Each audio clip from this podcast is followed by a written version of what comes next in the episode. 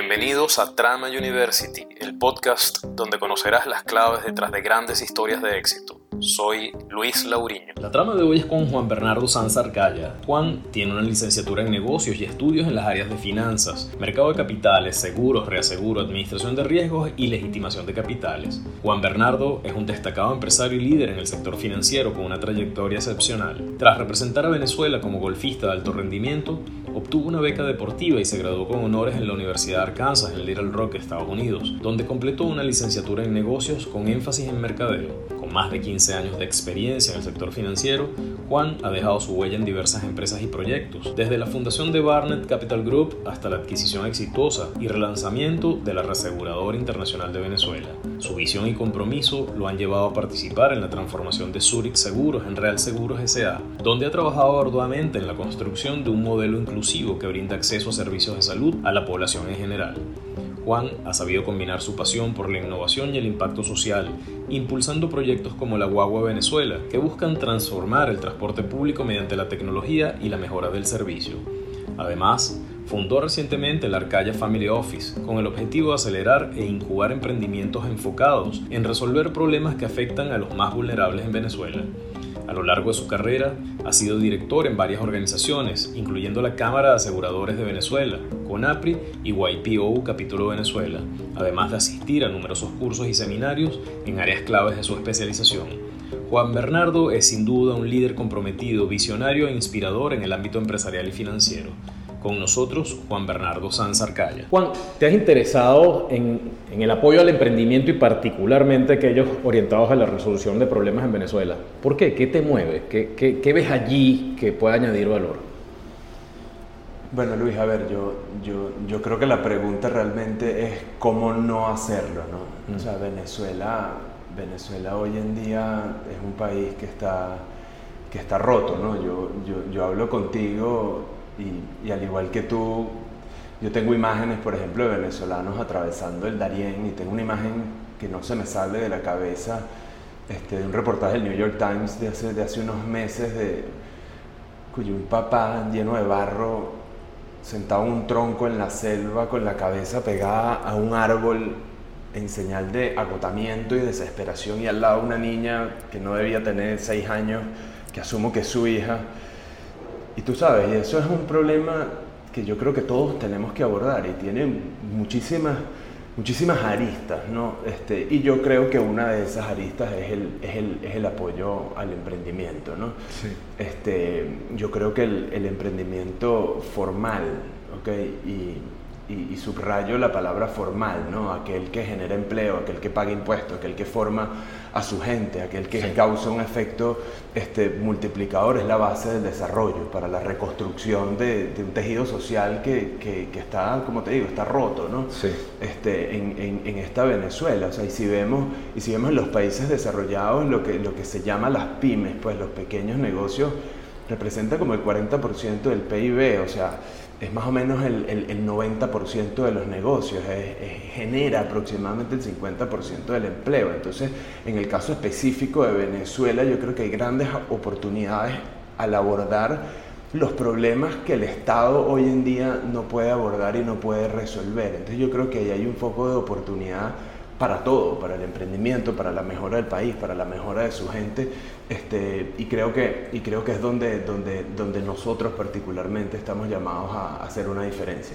Sí, tú sabes que hablando off the record, eh, te comentaba un poco que yo veo como, como un cambio de mentalidad en el país detrás de, bueno, de, de las dificultades que hemos tenido ya por años, comienza a ver como un cambio de mentalidad y, y gente metida en los negocios o no, eh, bueno, pensando en cómo aporta valor. Y creo que son más de los que se ven, ¿no? de los que podemos ver.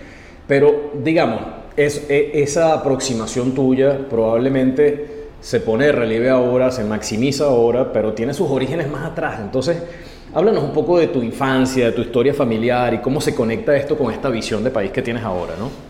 Sí, a ver, yo, yo te cuento que yo siempre digo que yo soy peor que un pelón, ¿no? Porque mi, mi, mi papá me tuvo a mí a los 60 años, mi mamá tenía 35, ambos eran divorciados, era su segundo matrimonio y ya tenían hijos primero y ellos no pensaban tener hijos.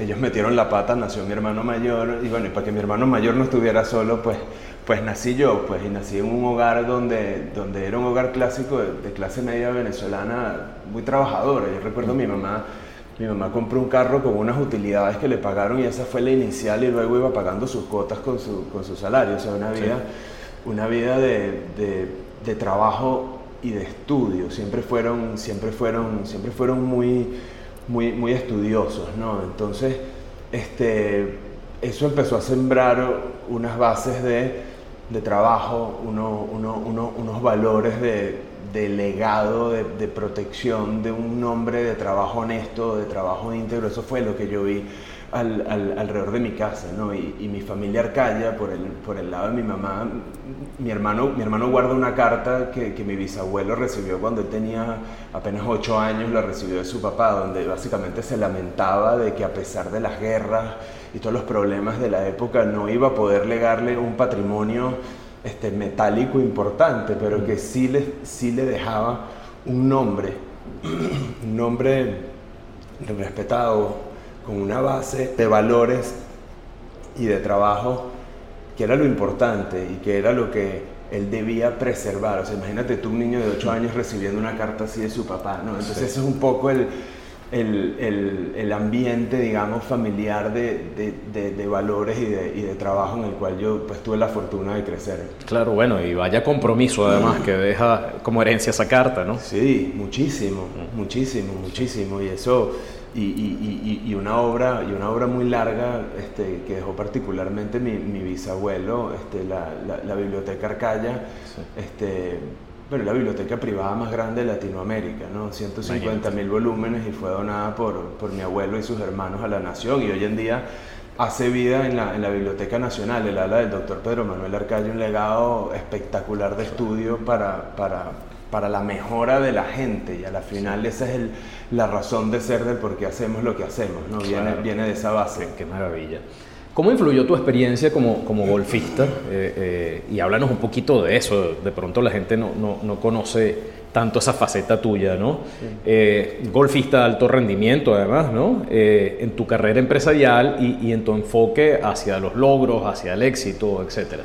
Sí, mira, yo al, al, al, al, golf le debo, le debo mucho de lo que yo soy. ¿no? Mm. Hay, una, hay una anécdota de, de, de, Jack Welch, que fue uno de los grandes CEOs de General Electric, sí donde él invita a jugar golf a, tres de sus vicepresidentes, ¿no? Y en, y en una, y en, una de esas él se da cuenta que uno de ellos está haciendo trampa, ¿no? En el golf es muy fácil hacer trampa. Okay. Es un deporte muy individual, en un campo muy abierto, donde probablemente nadie te está viendo. Entonces es un tema tuyo de no caer en eso, de no coger el, el, camino corto. No, pero él se da cuenta de que uno de sus vicepresidentes está haciendo trampa, el día siguiente lo llama a su oficina y le dice, mira, en el hoyo tal, tú hiciste esto, tú moviste la pelota, hiciste trampa, y el que hace trampa en el golf hace trampa en la vida.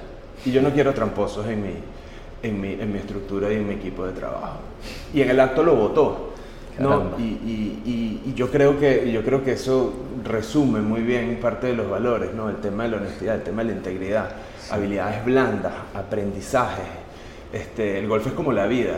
A ver, vas a tener hoyos buenos, vas a tener hoyos malos, pero bueno, lo importante que te enseña es mantenerte en el presente, enfrentar un obstáculo a cada, a cada momento y por sobre todas las cosas muchísima paciencia. O sea, el, golf es un deporte que demanda mucha paciencia y mucha entrega y, yo creo que esas son cosas que el, que el deporte me dejó en mi, en mi, en mi forma de ser y que me va a marcar para, para, el resto de mi vida. Seguro. Y Juan, fíjate, ahora que mencionas de ese símil del golf con la vida y hablas de los picos y de los, bueno, de los momentos malos, a veces eh, eh, la gente cuando cuando tiene la imagen de una persona exitosa, una persona que ha, obtenido logros en, el campo que sea, en este, en, este, caso en el de los negocios, ¿no?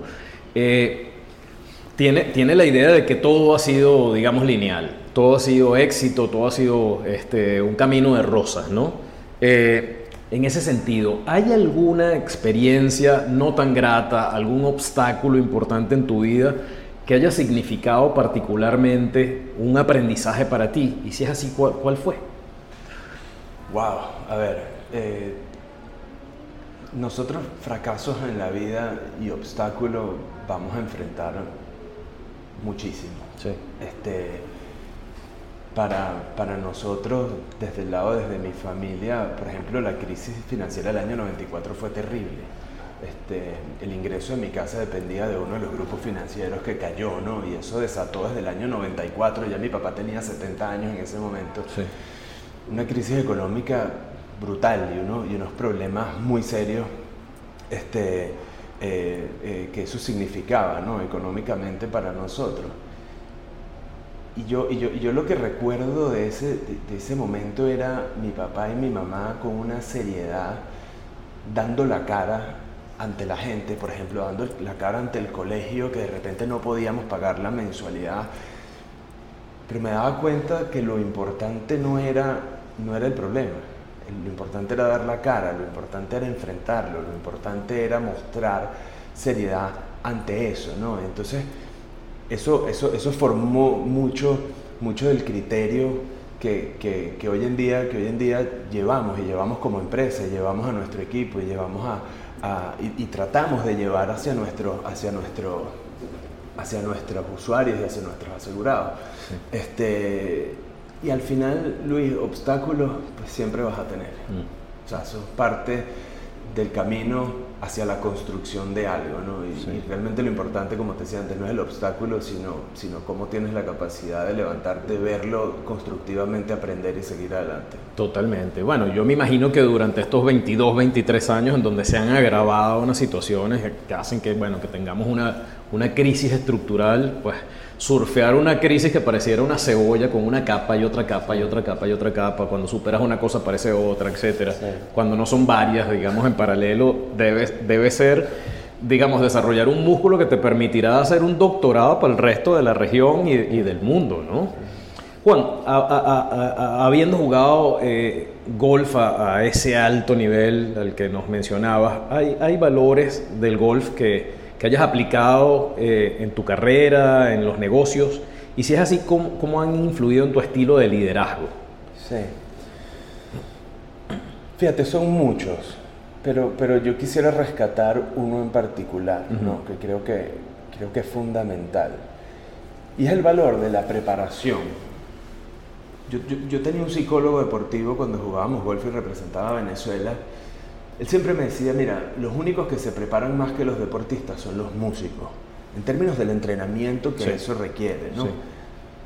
Y, yo, y yo siempre me he preguntado, ¿qué pasaría en Venezuela si nosotros entendiésemos el valor de la preparación desde el punto de vista de un músico o de un deportista? A ver, tú para hacer esta entrevista te preparas, claro. buscas información mía, sí. este, tratas de ver dónde están esos ángulos para obtener mejor valor. ¿no? Sí. Yo para una reunión me preparo, investigo, averiguo.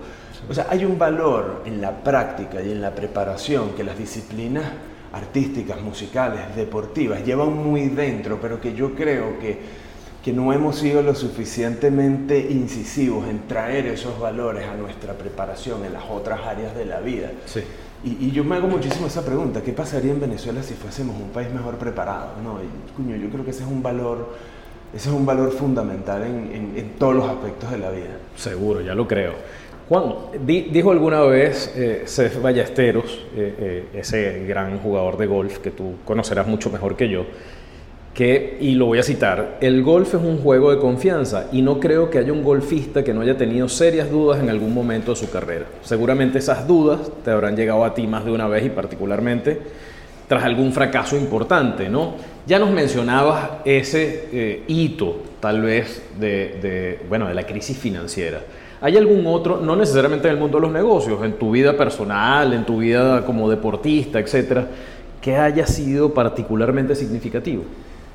Sí, a ver, yo, yo, yo me robo una frase de, de, de un gran mentor que tengo eh, que siempre me dice que, que, que, el trabajo es gestionar confianza. Mm. Nuestro trabajo principal es gestionar confianza y eso significa gestionar confianza en nosotros, en nuestros proveedores, en nuestros usuarios, en nuestros accionistas y socios, este, en nuestros reguladores. ¿okay? Este, esa confianza siempre se ve afectada cuando las cosas no salen como tú las planificas, porque es, claro. ley, es ley. es, ley de vida y por supuesto que, que, pasan, que pasan cosas. ¿no? Una, una, de las iniciativas donde nosotros estamos involucrados es la Guagua, que es una solución de, de transporte masivo que busca dignificar el transporte público, este, no solo en Venezuela, sino en muchos países de, de Latinoamérica. Sí. Y, y, en la Guagua nosotros decidimos que la Guagua pretende ser el pana que cumple. Mm. ¿ok? Pero bueno, nosotros entendemos que el pana que cumple se equivoca. Llega, tarde, es impuntual, pero bueno, ese pana que cumple da la cara. Ese pana que cumple restaura la confianza en su gente que ha depositado su confianza en ti para que tú le prestes un servicio. ¿no? Entonces, yendo al tema de los fracasos, por supuesto, hemos tenido fracasos societarios muy, muy traumáticos, ¿no? que mm. son como divorcios que, que quitan mucha energía. ¿no? Este, y, y al final, al final lo importante del fracaso, en, el caso de nosotros, es tener la humildad de poder entender dónde estuvo nuestro error, dónde, dónde no fuimos el pana que cumplimos, ¿no? Dónde, dónde, no, dónde nos quedamos cortos en nuestra promesa de valor. Este, y, en, y, en, el aprendizaje, bueno, no comuniqué adecuadamente, no fui transparente en, en, ciertos aspectos y construir, y construir desde ahí, ¿no? Esos son episodios que enseñan mucho, mm. pero radican en la, en la humildad de poder entender este, qué fue lo que pasó verdaderamente y reflexionar sobre eso y poder construir un poco ahí, ¿no? Sí, sí, sí, cómo no. Juan, ¿podrías compartir un ejemplo de una decisión difícil que hayas tomado en tu carrera y cómo aplicas tus valores y principios para, para enfrentarla? Sí, a ver, yo, yo empecé mi carrera trabajando en el sector financiero para banca privada internacional y, y la verdad es que me iba muy bien, ¿no? Estaba, estaba en una zona de confort este, bastante cómoda en el 2012 nace mi primera hija, ya yo me sentí un poco desconectado okay, de eso y yo me sentía que quería hacer algo propio y en mi país, ¿no? Y, empezar a desarrollar algo que verdaderamente tuviese, tuviese un, un, impacto mucho más, mucho más amplio, ¿no? Entonces tomar esa decisión con una hija recién nacida, ¿sabes? Estaba ganando un, sueldo bueno, estaba bastante bien y, embarcar hacia la incertidumbre mm. de no saber qué va a pasar, ¿no? Este, pero al final yo creo que la vida recompensa esas decisiones, ¿no? Pasas por, pasas por momentos muy duros, pasas por momentos de muchísima duda, claro. donde, donde realmente te preguntas si eso es verdaderamente lo que tú deberías estar haciendo o no. Este, no ha sido un, un camino de rosas, te lo, puedo, te lo puedo asegurar. Ha llevado muchísima preparación, ha llevado muchísimo de asumir, de asumir, de asumir riesgos, ¿no? Este, y bueno, y ese, digamos, ese amor por Venezuela este, vinculado a mi país de hacer algo, de hacer algo aquí, yo creo que es un, es un propulsor de, de, muchas ideas y de mucha energía que, que, bueno, que llevamos muy, muy presente siempre. Seguro. Juan, a veces existe la fantasía de, estudiar en el exterior, eh, de que estudiar en el exterior solo es un asunto de dinero, de oportunidades, etcétera, ¿no? ¿Cuáles fueron los principales desafíos a los que te enfrentaste al estudiar afuera y, cómo los superaste, esos obstáculos? Mira, me, causa un pelo de gracia porque es que eh, eh, si no hubiera sido por el golf, mm. yo no hubiera podido estudiar, ni afuera ni en Venezuela. Mm. Este, eh, haber sido un golfista de alto nivel me dio la oportunidad de tener una beca en Estados Unidos y poder estudiar allá, ¿no? Cosa que, cosa que mis papás jamás, jamás hubieran podido costearme, ¿no? Sí. Este, ya, ya, ya, te conté de la crisis financiera del año 94 y el efecto que tuvo eso. Mi papá ya tenía 70 años, o sea, él nunca se recuperó de eso hasta que murió hace, hace tres años y medio, ¿no? Y, y, realmente, y realmente, realmente no era posible. Entonces, con el adicional de que, de que cuando eres un deportista de alto nivel en una universidad en Estados Unidos tienes la obligación de hacer las dos cosas muy bien, tanto jugar golf como estudiar. O sea, ahí no hay un camino intermedio, eso generaba una responsabilidad, una responsabilidad adicional que, que, que es difícil de describirte, ¿sabes? Viendo para atrás a, un chamo de 19 años, de 18 años, enfrentando un mundo absolutamente desconocido, ¿no? Y en ese momento, pues, como te digo, mis papás no podían ayudarnos, hubo muchos amigos y familiares que nos ayudaron y que nos prestaron plata. nosotros manteníamos, digo nosotros, mi hermano y yo manteníamos una listica de la gente que nos había ayudado y, cuando volvimos a Venezuela dimos la cara y dijimos, oye, tú me ayudaste, te debo tanto, quiero pagarte. Unos los aceptaron, otros no. Mm. Este, y, eso, y eso es algo que siempre, siempre voy a llevar muy, muy de cerca, pero no fue un camino de rosas irnos a estudiar a Estados Unidos. O sea, fue un, fue un, proceso, fue un proceso de aprendizaje bastante profundo. Sí, y ahora que mencionas esas ayudas, digamos, de amigos, familiares, etcétera, a veces uno pierde de vista esa conexión entre tu entorno, tu entorno más cercano, amigos, familiares, y, y, digamos, y, y, la explicación de una carrera con unas características determinadas, logros, etcétera. ¿Qué, ¿Qué, peso le das tú a ese entorno, a la familia, a los amigos en, en tu carrera, digamos, de, de, logros importantes a pesar de que eres una persona joven, ¿no? Sí. Ojo, como te digo, yo creo que, yo creo que es fundamental todo el apoyo y todo lo que, y, todo lo que uno va construyendo alrededor de, de los años, ¿no? Y, y, y, esa cercanía familiar, como te digo, para, para mí no hubiera sido posible este, llegar a donde a, a, hacer las cosas que hemos hecho si no es por un entorno, digamos, familiar cuye, que ha estado presente, ¿no? que, que, ha apoyado, que, que, ha visto que se pueden hacer cosas, que ha visto, ¿sabes? Yo creo que, ojo, yo creo que no estamos, nunca estamos solos en esta vida, ¿sabes? Y ese sistema de apoyos para todo, para todo es fundamental en, en, en todo lo que hacemos. Sí. Hablemos de tu primera iniciativa, que fue la adquisición de, la Reaseguradora Internacional de Venezuela. ¿Por qué adquirir y activar una empresa de reaseguros o una, una instancia, digamos, tan abstracta para la mayoría? Sí, a ver, en el, en el, en el año 2014 había muchos problemas en Venezuela con, con, respecto a Cadivi y las liquidaciones de dólares preferenciales que, que, pagaban por muchas coberturas de reaseguros de empresas internacionales que operaban en Venezuela por muchísimos años. Sí. Eso causó que esas empresas se empezaran a ir. Este, y bueno, mi familia Arcadia tiene muchos años, tenía muchos, tiene muchos años vinculada al, al, sector asegurador y yo entendía un poco este, la necesidad del reaseguro. A ver, el reaseguro explicado en términos muy sencillos es el seguro del seguro. El reaseguro lo que hace es diversificar un riesgo. Cuando hay un mm. siniestro muy grande, el peso de la indemnización no recae sobre una sola entidad, sino que se comparte y eso hace que que, que, se diversifiquen muchísimo los riesgos, ¿no? Y, y, entendiendo esa realidad, entendiendo la necesidad que había en, un sector tan importante de la economía, este, nos encontramos con Reaseguradora Internacional de Venezuela, que era una empresa que no estaba operando en ese momento, ¿no? Era una empresa que, que, que básicamente lo que era era una licencia para operar en ese ramo autorizada por la superintendencia, pero que no tenía actividad. Y nosotros veíamos esa necesidad y además nos daba la oportunidad de poder ver la industria completa, porque el, el, digamos que el reaseguro está viendo el panorama completo de la industria porque está recibiendo riesgos y está recibiendo información de todas las empresas que operan en el mercado. Claro. Entonces nos permitía ver el bosque de una manera más amplia y nos permitía empezar a ver dónde estaban las deficiencias, dónde estaban los problemas, dónde estaban las oportunidades que nosotros luego pensábamos de alguna manera cómo, cómo entrarle, ¿no? Y, y, y, y, por ahí arrancó de una forma como muy orgánica, entendiendo la historia familiar, este, lo, que, lo que habíamos hecho en el pasado y lo que podíamos hacer hacia adelante, ¿no? Y desde ahí arrancamos a principios del 2015. Sí. Juan, hablemos de la experiencia de Real Seguros ahora. ¿Cómo lograste adquirir una firma tan eh, reputacionalmente importante como, como Zurich? Sí.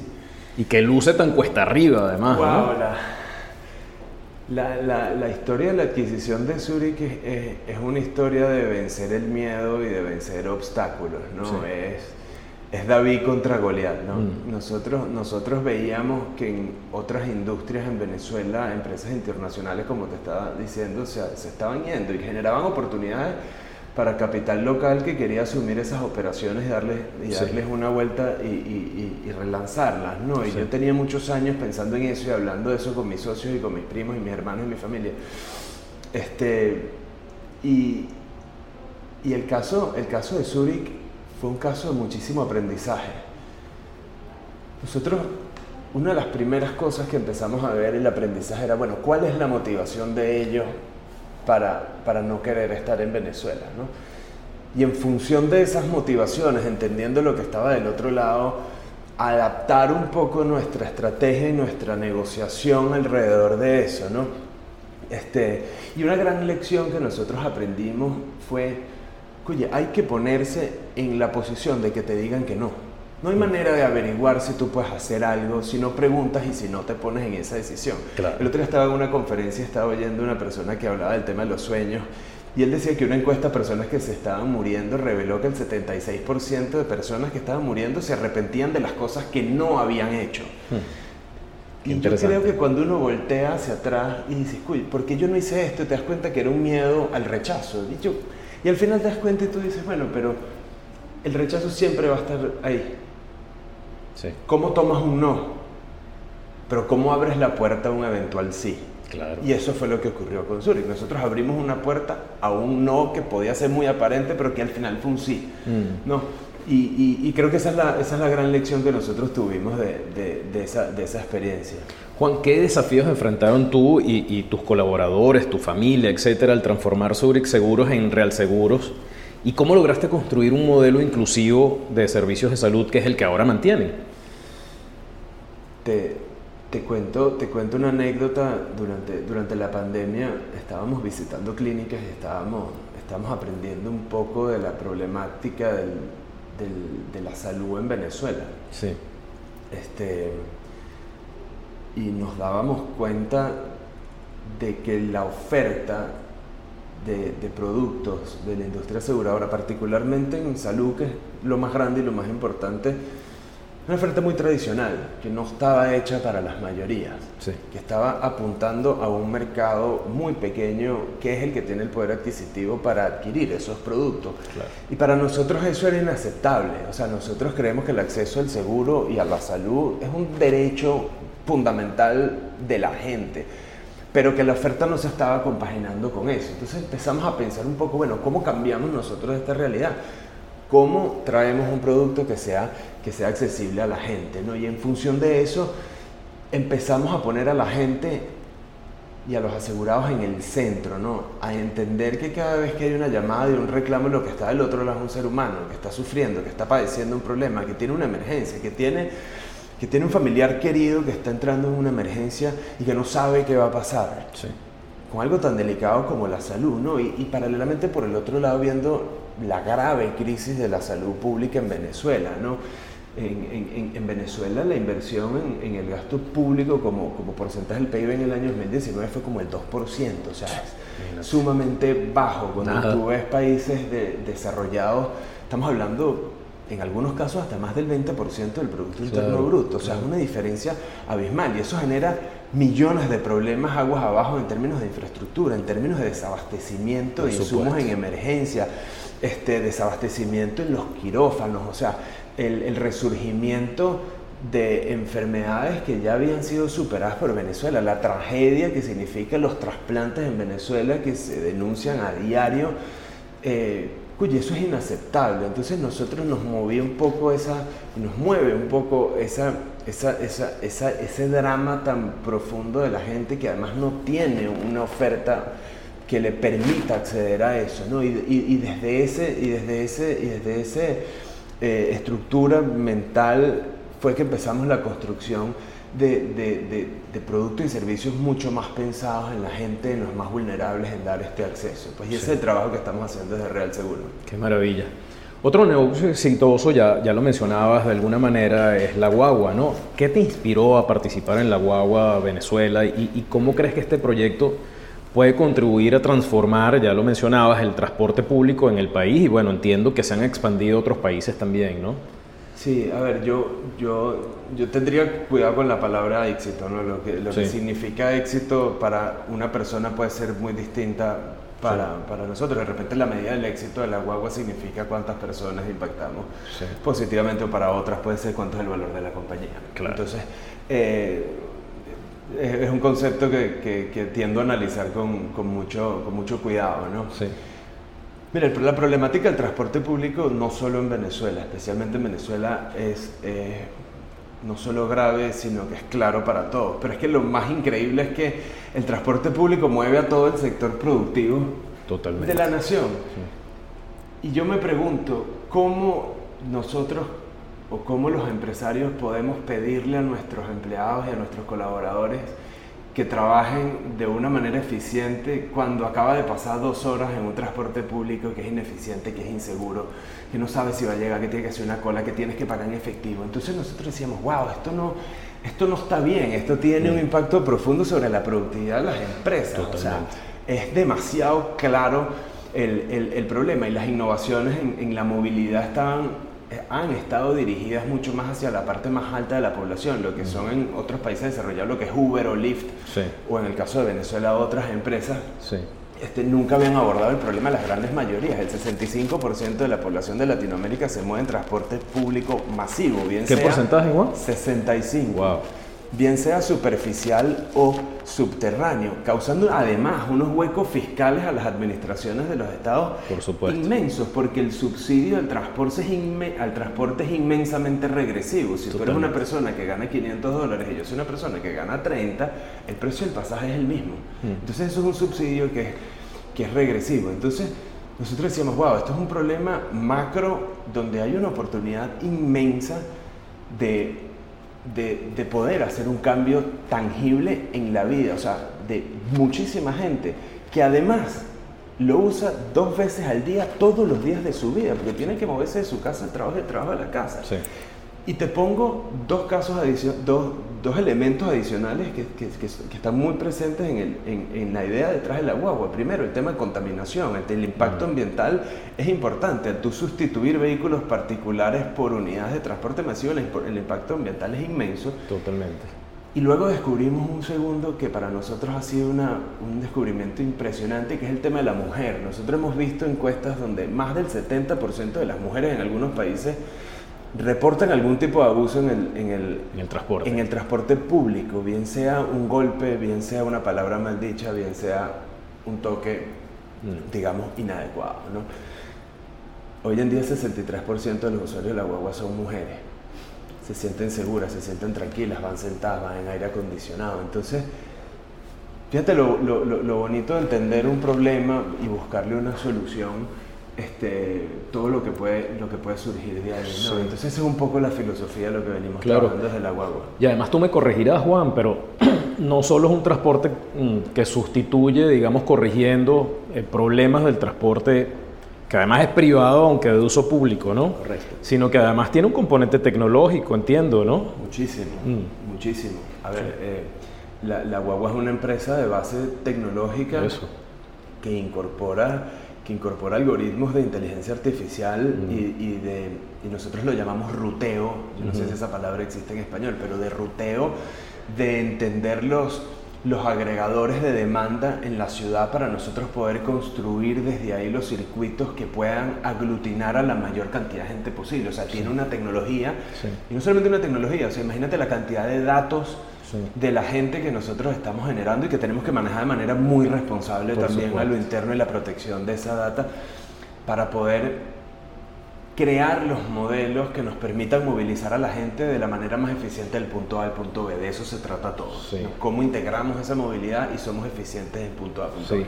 Te lo pregunto un poco porque, bueno, por mis líneas de investigación, eh, eh, estudio el trabajo básicamente, como tú bien sabes, me toca hablar mucho de cuarta revolución industrial y su impacto sobre el mundo del trabajo, etcétera. Y, a veces yo veo el jueves que este jueves que viene tengo que ir a Valencia a dar una conferencia sobre eso, por cierto.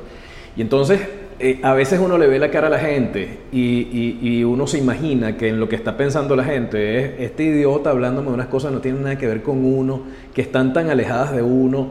Y a veces me toca ponerle ejemplos como este eh, para que se den cuenta de que, bueno, que tú no tengas tanta información o no tengas tanta conciencia de que estos fenómenos tecnológicos, este, que parecieran muy alejados, están en tu vida más presente de lo que tú te imaginas, este, bueno, es, es, un asunto, ¿no? Es un tema. Por eso era que te preguntaba un poco, para que la gente conociera un poquito más sobre una empresa venezolana con trabajadores venezolanos, pero empleando tecnología de punta, aunque no esté tan a la vista, ¿no? Del usuario. Juan, ¿podrías contarnos más sobre eh, esa, esa, iniciativa que entiendo relativamente nueva, como es el Arcaya Family Office, y su enfoque para apoyar emprendimientos enfocados en resolver, así como, como, bueno, como, como, como son las iniciativas en las que te has involucrado, ¿no? problemas de las poblaciones más vulnerables en Venezuela? Sí. Eh, Arcadia Family Office nace, te, lo cuento en dos anécdotas, estábamos en una llamada con un fondo mexicano el año pasado de levantamiento de capital y la llamada duró cinco minutos, fue la llamada más corta que tuvimos y, mm. básicamente eh, nos preguntó, bueno, ¿cuándo piensan ustedes venir a México, abrir la guagua en México? Sí. Bueno, en un año no está en nuestros planes ahorita, tenemos otras ciudades priorizadas, etc. Ah, bueno, entonces nosotros no invertimos, dice el fondo. Mm. Y yo le pregunto, ¿pero por qué? Y, su respuesta fue muy clara, yo solo invierto en proyectos que vengan a México, que generen trabajo en México, que generen bienestar y que generen, y que generen efectos positivos en México. Eso se me quedó siempre en la cabeza. Y otro día, teniendo una conversación con un amigo, estábamos hablando de que nosotros estamos involucrados en dos iniciativas que están atendiendo dos grandes problemas en Venezuela. Uno es el acceso a la salud desde Real Seguros y otro es la dignificación del, transporte y la movilidad desde la guagua. Y ahí fue donde yo hice un clic y dije, wow, esto es lo que yo quiero. Yo quiero procurar inversión hacia proyectos en Venezuela que estén este, abordando los grandes problemas que, como te dije anteriormente, desde el Estado no se están pudiendo, no se están pudiendo eh, resolver para, los, para, lo, para la gente. ¿no? Entonces, bueno, surge de ahí, surge de, el, Family Office, digamos, como entidad, surge para agrupar un poco la historia y el legado de mi familia en Venezuela de más de 270 años, explicar un poco lo que hemos hecho y por qué lo hacemos, y explicar un poco la visión hacia adelante. ¿Cuál es la visión hacia adelante? Bueno, nosotros poder ser un filtro de inversión internacional que venga hacia Venezuela, que nosotros podamos canalizar responsablemente hacia proyectos que estén causando impacto y que estén generando bienestar en Venezuela y que estén resolviendo grandes problemas. Es un poco la visión hacia adelante de lo que queremos hacer. Qué interesante.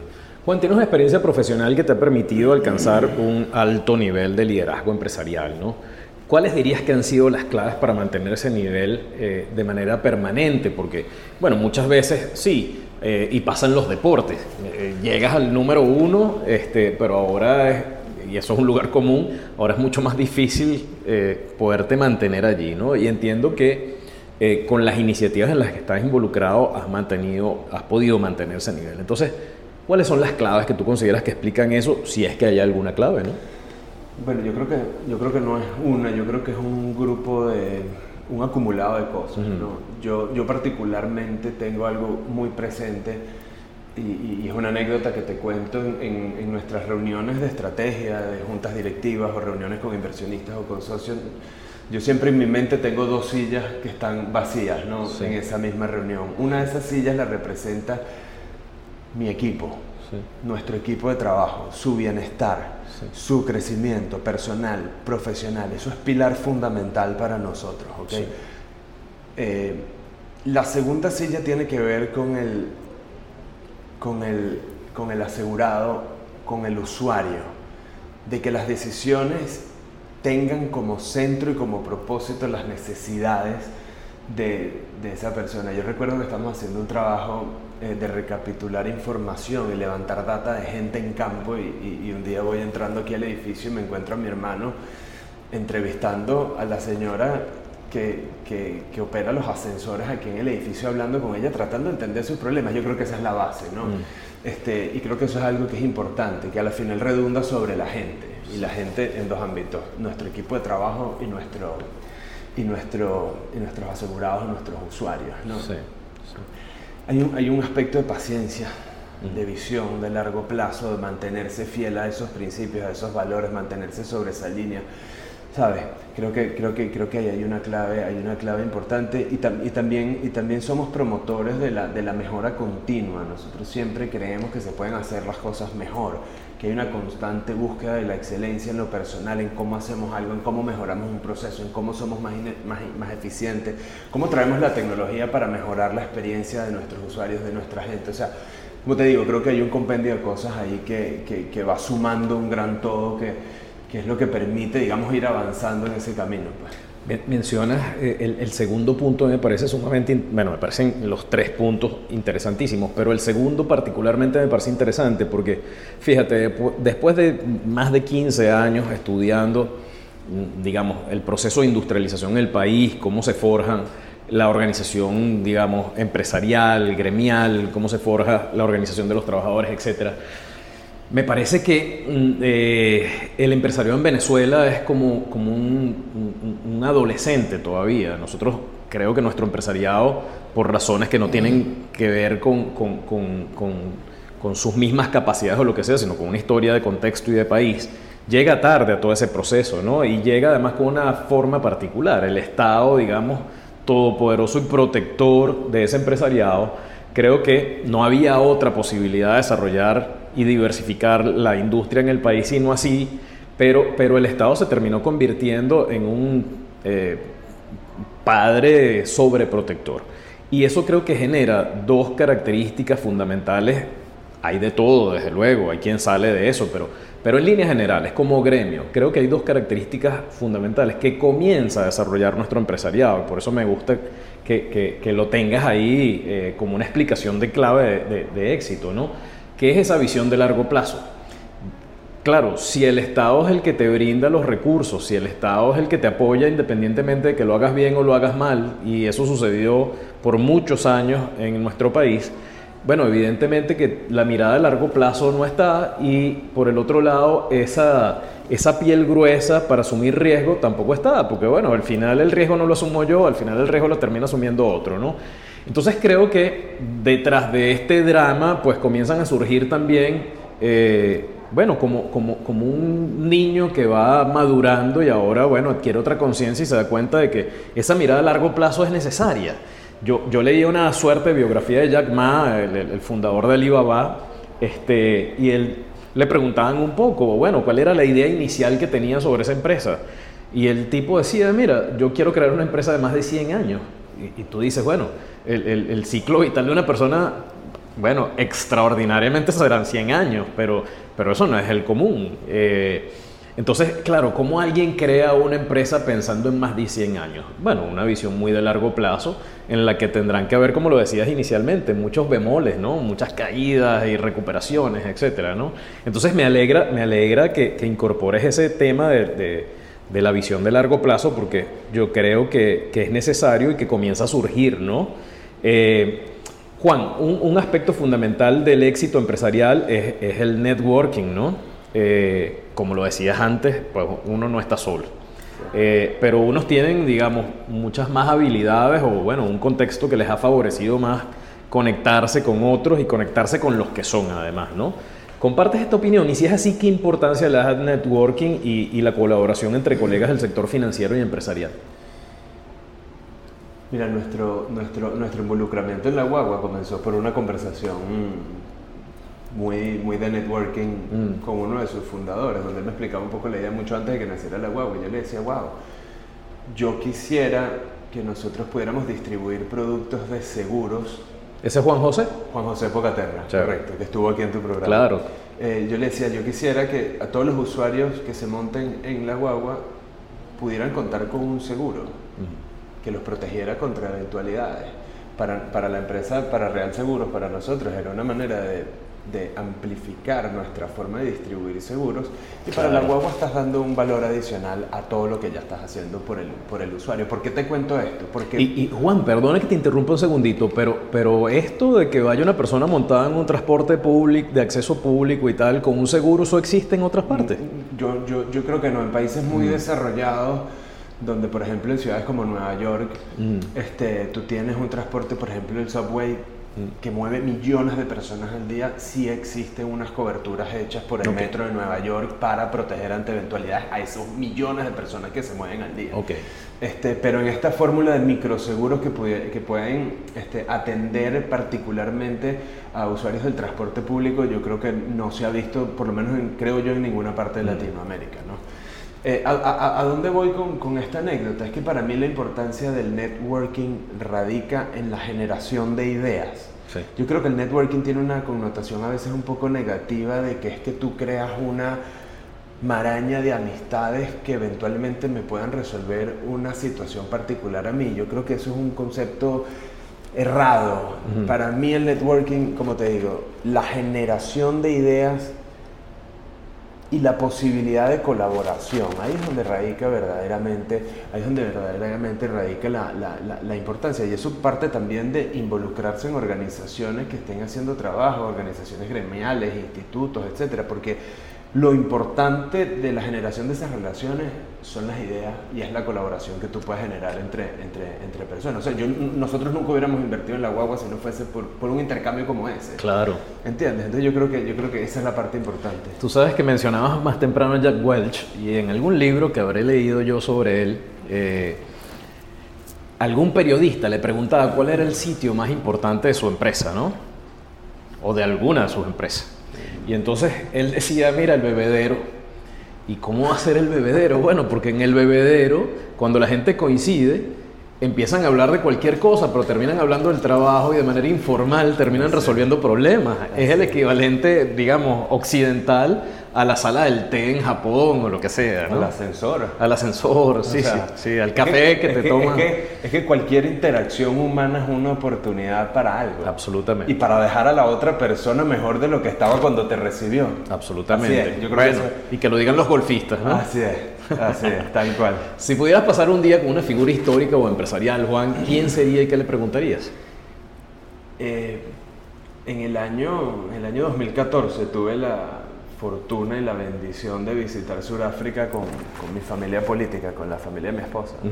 Yo había leído, había tenido la oportunidad de leer algunas cosas de, de, Nelson Mandela antes de esa visita y cuando llegué allá le dije a mi esposa, oye, quisiera que me acompañes y que vayamos, agarremos el ferry, coges un ferry a la isla, se llama Robben Island, que fue donde Mandela pasó sus últimos 19 años preso, ¿no? Y, y ver un poco eso que, y sentir un poco qué fue lo que pasó ahí. Entonces, por supuesto, vimos la celda, los baños, donde hacían el trabajo bajo un sol inclemente, donde ellos construyeron una caverna que ellos la llamaban la, universidad, que era donde ellos se metían a estudiar y aprender, ¿no?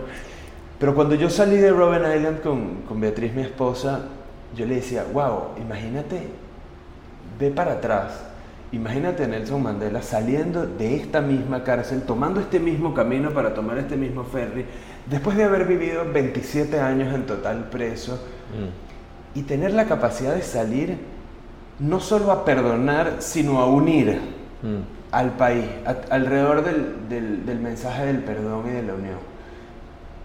Y yo de verdad quisiera preguntarle a él cómo fue ese proceso de transformación, porque él tuvo sus momentos de, de la parte violenta, de la lucha violenta en el apartheid en, en, en, Sudáfrica. ¿Cómo, cómo, cómo, ¿Cómo tuvo ese cambio en su mentalidad y en su forma de ver? Ese proceso. O sea, es algo que me encantaría poder, poder volver atrás, pues es que además lo, lo, lo, siento. O sea, tú visitas eso y lo sientes en, en el alma, el, el, el, dolor y el resentimiento y, y, y, cómo él logró convencer a la gente de hacer ese cambio que empezó desde él. Claro, y que no habrá, habría sido nada fácil, ¿no? Nota, nota al margen, tú sabes que hay una venezolana eh, que tuve la dicha también, la bendición, como dices tú, de poderla entrevistar, que es Betsaida Machado que es casi que invitada permanente a la celebración del cumpleaños de Nelson Mandela en el Kennedy Center, que es Betsaida Machado. Va allá con, con, su parranda el clavo y bueno, eh, suele tocar allí. Juan, ¿cómo encuentras el equilibrio entre tus múltiples responsabilidades empresariales que absorberán buena parte de tu tiempo y tu vida personal? ¿Qué actividades practicas o, o, o, mm, cosas te permiten mantener ese equilibrio y manejar adecuadamente la, la presión que debe generar el día a día? Creo que no es algo que hago bien. Mm. Creo que es un trabajo en, en, en, proceso. ¿no? Mm. Yo creo que al, al haber crecido en, un hogar de, de, mucho trabajo, mucha disciplina y haber sido deportista de alto nivel, de alto nivel me generó mucha autoexigencia y mucha autodisciplina. Yo tengo un, un dicho que decía Marco Aurelio que dice estricto contigo, tolerante con los demás. Yo, vivo mucho desde ahí, a veces hasta se me, se me va la mano que la gente me pregunta por qué yo soy tan duro conmigo mismo. Pero bueno, me, me, he acostumbrado, y es una práctica que he aprendido de grandes figuras, a levantarme muy temprano en las mañanas. Ese es un tiempo que yo aprovecho para mí y para mis hijas, donde me gusta pues leer algo que me inspire todas las mañanas, eh, rezar. Me gusta ser lo primero que mis hijas ven en el día, es decir, las despierto, me gusta ser lo último que ellas ven, es decir, les leo y las acuesto en las noches. Este, es algo, eh, digamos, esas primeras horas de la mañana las, utilizo para, para tener un, buen, enfrentar el día de una manera adecuada y por supuesto hago muchos ejercicios muy temprano en la mañana, me encanta ir al Ávila, la montaña, creo que es una bendición que todo venezolano y todo caraqueño debería visitar y debería tener mucho más presente, ahí encuentro desahogo, ideas, este, aprovecho, hago ejercicio, me aireo, este, mantengo un estricto control de mi agenda, respeto mucho mi tiempo, pero sobre todo respeto mucho el tiempo de la gente. Si mi equipo, si tengo una reunión con mi equipo y empieza a las 10, procuro llegar a las 10 y no a las 10 y 5. Mm. Para mí, que, que, ellos entiendan que para mí es, es, importante, es importante eso.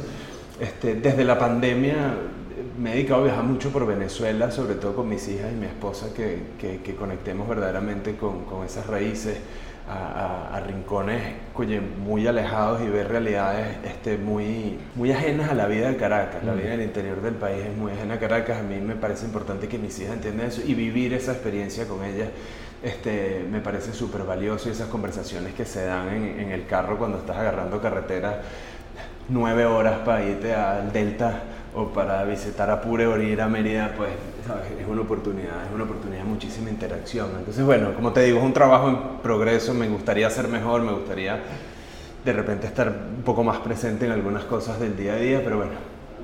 Poco a poco. poco a poco, se va aprendiendo y mejorando.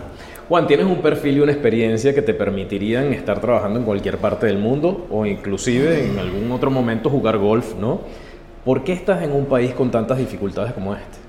La primera vez que yo representé a Venezuela jugando golf fue en el año 97. Yo tenía 13 años. Fui un, sudamericano en, en, en, Quito. Fue la primera vez que pude ponerme un uniforme de Venezuela. Fue la primera vez que pude, que tuve la oportunidad de oír el himno de Venezuela afuera, izar la bandera. Y eso, y eso generó en, en mí un sentido de pertenencia y un arraigo muy importante pues con esta tierra, ¿no? Por otra parte, mi, mi familia Arcaya, por, por, el lado de mi mamá, tiene más de 270 años aquí, ¿no? 1752. Mm. Entonces tú me, tú me, hablabas el otro, me hablabas hace un rato de, de la visión de largo plazo, ¿no? ¿Qué ha pasado en este país en 270 y pico de años, ¿no? Y por qué no pensar en los próximos 270 años, ¿no? Sí. ¿Sabes? Entonces, mm. este yo estoy convencido de que es nuestro deber, nuestro compromiso y nuestra responsabilidad como venezolanos dar un poco de lo mucho que Venezuela ha hecho y nos ha dado como familia, como, como gente, como, como, como país. ¿no? Yo creo que, creo que esa esa llama que, que, nos despierta este, esta tierra a nosotros los venezolanos difícilmente la tendríamos como motor en, en ningún otro país. Desde luego. Esa es una opinión muy personal. Sí, sí, desde luego. Juan, Venezuela es un país muy complejo y con cambios, eh, bueno, no solo estructurales, sino además sostenidos, ¿no? constantes. ¿Dónde crees que están las claves para desarrollar eh, esa palabra tan de moda en Venezuela, resiliencia, y adaptarse a situaciones de incertidumbre y cambio como las que hemos vivido en los últimos años? Mira, yo tengo, yo tengo como, hemos hablado, un, sistema de apoyo, familiares, mm. amigos, mentores. Mm. Y tengo una gran maestra que me ha enseñado mucho en ese sentido. Y ella dice algo que, que, que es cierto, que en todos los aspectos de la vida la única constante es el cambio. Mm. Eso, es, eso es lo único que siempre va a ocurrir. O sea, todo en esta vida cambia, todo es impermanente, todo pasa. Sí. Entonces, lo único realmente que está bajo nuestro control es cómo reaccionamos ante eso. ¿no? Esa, esa, esa, esa, misma maestra siempre me habla de una fórmula del éxito, ¿no? que está compuesto de tres cosas básicamente. De la intención, tú mm. tienes que querer hacer algo, del esfuerzo, ¿okay? que es poner el trabajo, la planificación, las horas, la práctica en desarrollarlo. Y ya una vez que hiciste esas dos cosas, ya lo único que te queda es, es una fe en algo superior, llámalo Dios, o como lo quieras llamar, llámalo universo, destino, de que, de que ya no está en tus manos y que tienes que dejar que esa fuerza superior, ese Dios, te lleve. Y, siempre te lleva por el camino que es mejor para ti. De repente hoy te pasa algo que tú no entiendes o que no querías que pasara de una manera, pero en un año volteas hacia atrás y te das cuenta que realmente es lo mejor que te pudo haber pasado. Entonces, yo creo, que, yo creo que enfocarnos en las cosas que están bajo nuestro control es lo único que te genera resiliencia. No hay nada más angustioso que estar pensando en cosas sobre las cuales tú no tienes ningún poder o ningún control. Totalmente. Entonces, vuelvo sobre las bases iniciales, la preparación, el trabajo, la disciplina, la honestidad, la integridad, la visión a largo plazo. Esas son las cosas que tú puedes controlar. Es lo único que te va a permitir surfear esas olas que, que como te digo, siempre vas a tener. Sí. Juan, ¿qué legado esperas dejar en el sector empresarial del país, así como en las vidas de las personas a las que has impactado a través de tus iniciativas? Mira, la, la, la, Guagua es una empresa de, de base tecnológica y, y, que piensa muy a futuro, ¿no? Este, es un modelo que no existe, por ende requiere de unas habilidades que hoy en día no tenemos en Venezuela. Unas habilidades muy sofisticadas en temas de análisis de datos, de adquisición de clientes.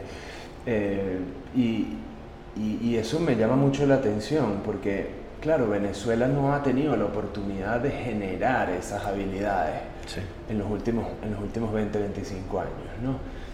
Este, por, por, por varias razones, ¿no? Eh, no hemos tenido presencia de grandes empresas tecnológicas en Venezuela que nos hayan permitido formar en el tiempo la gente que trabaja ahí y segundo tampoco las hemos desarrollado. ¿no? Ahorita es que tenemos una, una, ola de emprendimientos de base tecnológico que están empezando a formar a una cantidad de jóvenes que están saliendo de las universidades que les están dando esta visión.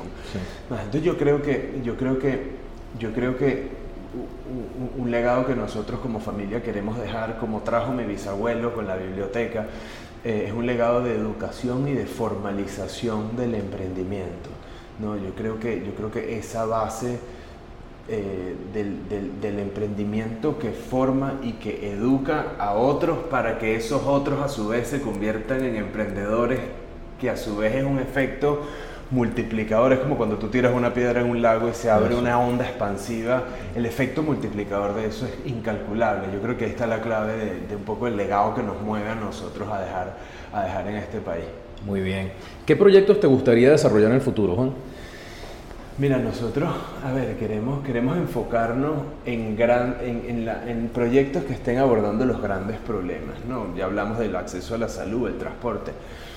De repente, este, alimentación o, o, o, quien dice algo en educación. Mira, el año pasado, en estos viajes por Venezuela, llevé a mis hijas, a mi esposa, a Coro, ¿no? Sí.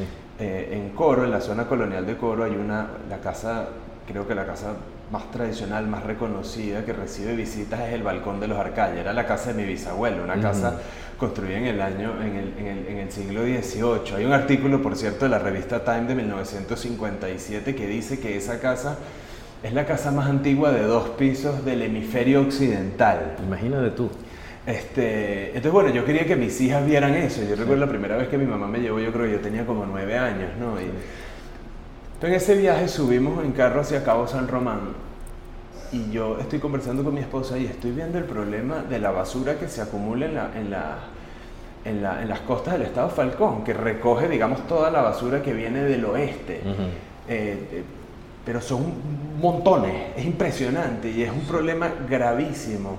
Entonces, yo creo que ahí hay una gran oportunidad de pensar en una manera de base tecnológica que pueda resolver un problema como el problema de la basura en las costas, que de repente pueda derivar en un proyecto de reciclaje que pueda generar algunos productos desde ahí. O sea, en ese son el tipo de problemas pues, que, nosotros, que nosotros estamos pensando. Me encantaría hacer algo relacionado con el agro, con los pequeños productores en el sector primario de alimentación, de forma sostenible, de forma este, que, sea, que sea beneficioso para el, para, el, para el medio ambiente. Es decir, tenemos tenemos algunas cosas en, camino que queremos ejecutar eh, en los próximos dos años, pero como te digo, es una visión un poco amplia de entender y, es una visión agnóstica también, de entender dónde hay grandes problemas, ver quién puede trabajar en su solución, usar tecnología y, abocarnos a eso. Qué bueno. Juan, anteriormente te preguntaba sobre eh, por qué estar en Venezuela a pesar de todas las dificultades, pero ahora te pregunto, ¿qué significa Venezuela para ti? Hace, hace, hace un par de semanas me conseguí en el aeropuerto con, con, un científico del agro que vino a Venezuela a dar unos cursos y, enseñanzas a productores en el estado de Yaracuy, Lara y Portuguesa. ¿no? Entonces yo lo conocía porque él, él, tiene un documental que yo había visto, entonces me le acerqué, me le presenté y le dije, oye, qué maravilla que viniste a enseñar. Y entiendo que tu experiencia en Venezuela, por lo que me cuentan algunas personas que conozco, fue muy positiva. Y me dice, Juan, es de las mejores experiencias que yo he tenido. Le digo, wow, no sabes cuánto me alegra lo que tú me estás diciendo, porque es que para nosotros es fundamental que la gente vea que Venezuela es mucho más que confrontación, es mucho más que crisis, es mucho más que problemas, mm. es mucho más que malas noticias. Y yo creo que Venezuela es eso. Yo creo que Venezuela es su gente. Yo creo que Venezuela es su resiliencia. A mí, a mí siempre me ha causado mucho conflicto que el, venezolano tiende a anclar su venezolanidad en, en, en nuestras bellezas naturales y, y, realmente me causa, me causa problemas por, por, dos razones. Bueno, Venezuela no es el único país bonito del mundo. Claro. Y segundo, no hicimos nada para, para merecerlo para y para tenerlo, ¿no? Entonces yo cuando pienso más en la en la venezolanidad pienso en que Venezuela es, es, sus grandes personajes y sus grandes obras, es Reverón, es Soto, es la, gente, la gesta de independencia, ¿no? es el sistema de orquestas, es eh, Carlos Raúl Villanueva y la Universidad Central de Venezuela, es el puente sobre el lago de Maracaibo, es la Biblioteca Arcaya, son sus grandes deportistas, es Omar Vizquel, es Daniel Derce, es Yulimar Rojas, tú sabes, eso es Venezuela, son los miles de emprendedores que tú conoces hasta mucho mejor que yo, que trabajan a pesar de tantas dificultades y de tantos problemas con una pasión y con una dedicación. O sea, son los millones de venezolanos que están regados por todo el mundo, más de 7 millones de venezolanos según las cifras este, que se manejan oficialmente y muchos de ellos que se están preparando y están aprendiendo en universidades y en colegios a nivel mundial para regresar a Venezuela a su reconstrucción, a que vivamos en un Estado de Derecho, a reconstruir su, nuestro tejido social, a reconstruir la verdad de lo que somos nosotros. Entonces, yo creo que, yo creo que, yo creo que esa es Venezuela, ¿no? Mm. Este, es esa gente que quiere un Estado de Derecho, que se respeten las, las libertades, este, que entienda que es mejor dar que recibir, que entienda que un país se construye con visión de largo plazo, como hemos hablado. Pues yo creo que ese, ese, es el sentido de Venezuela. Sí. Juan, finalmente, ¿qué consejo le darías a otros empresarios y líderes emergentes para enfrentar los desafíos del emprendimiento, alcanzar sus metas en un contexto de incertidumbre económica y social como, como nuestro país, como Venezuela? Mira, yo, yo, yo daría dos y creo que he dado claves de eso eh, durante, durante nuestra conversación, Luis. El primero es Busca un problema a tu alrededor, en tu calle, en tu comunidad, en tu urbanización, donde sea, y trata de resolverlo. Mm. Enamórate de buscar una solución a los problemas que estás viendo el día a día en tu ámbito. No tiene que ser algo grandioso. Mm. Hay que empezar desde lo pequeño. Hay veces que nos paralizamos pensando, bueno, no puedo hacer esto por todo lo que va a requerir. Y yo creo que hay que empezar desde pequeño. Como te digo, el efecto multiplicador de eso es, gigantesco. Y el segundo es que yo creo que el enfoque no es hacer dinero, el, enfoque es tener usuarios, tener colaboradores, tener gente satisfecha, feliz con el producto, con el servicio que le estás dando, que regrese a ti en busca de más, es decir, buscar tu felicidad en la satisfacción del otro. Yo creo que eso es una clave fundamental para que, para que la gente, para que el usuario, el colaborador genere compromiso contigo. ¿no? Entonces yo creo que esas son, son dos grandes claves este, que, que, que, yo le diría a cualquier emprendedor que me esté oyendo que las tenga siempre presente en sus modelos de planificación. Juan, gracias por habernos permitido sumar tu historia a nuestra trama y que continúen los éxitos. No, al final, Luis, yo más agradecido yo de que me des la oportunidad de estar aquí, de, de, pertenecer a este grupo de gente que, que conforma Trama University y además agradecerte el trabajo que haces tú desde la Universidad Católica en temas de investigación, en temas de invalorable lo que ustedes hacen y, como te digo, me siento muy honrado de que, haya, de que me hayas permitido este espacio. Así que te agradezco fuerte. Más que merecido, Juan. Un abrazo. Gracias, man. Esto fue Trama University. Si quieres conocer más, visítanos en www.tramauniversity.org o encuéntranos en Instagram como Trama University. Recuerda suscribirte y recomendar nuestro podcast. Te esperamos en una próxima edición.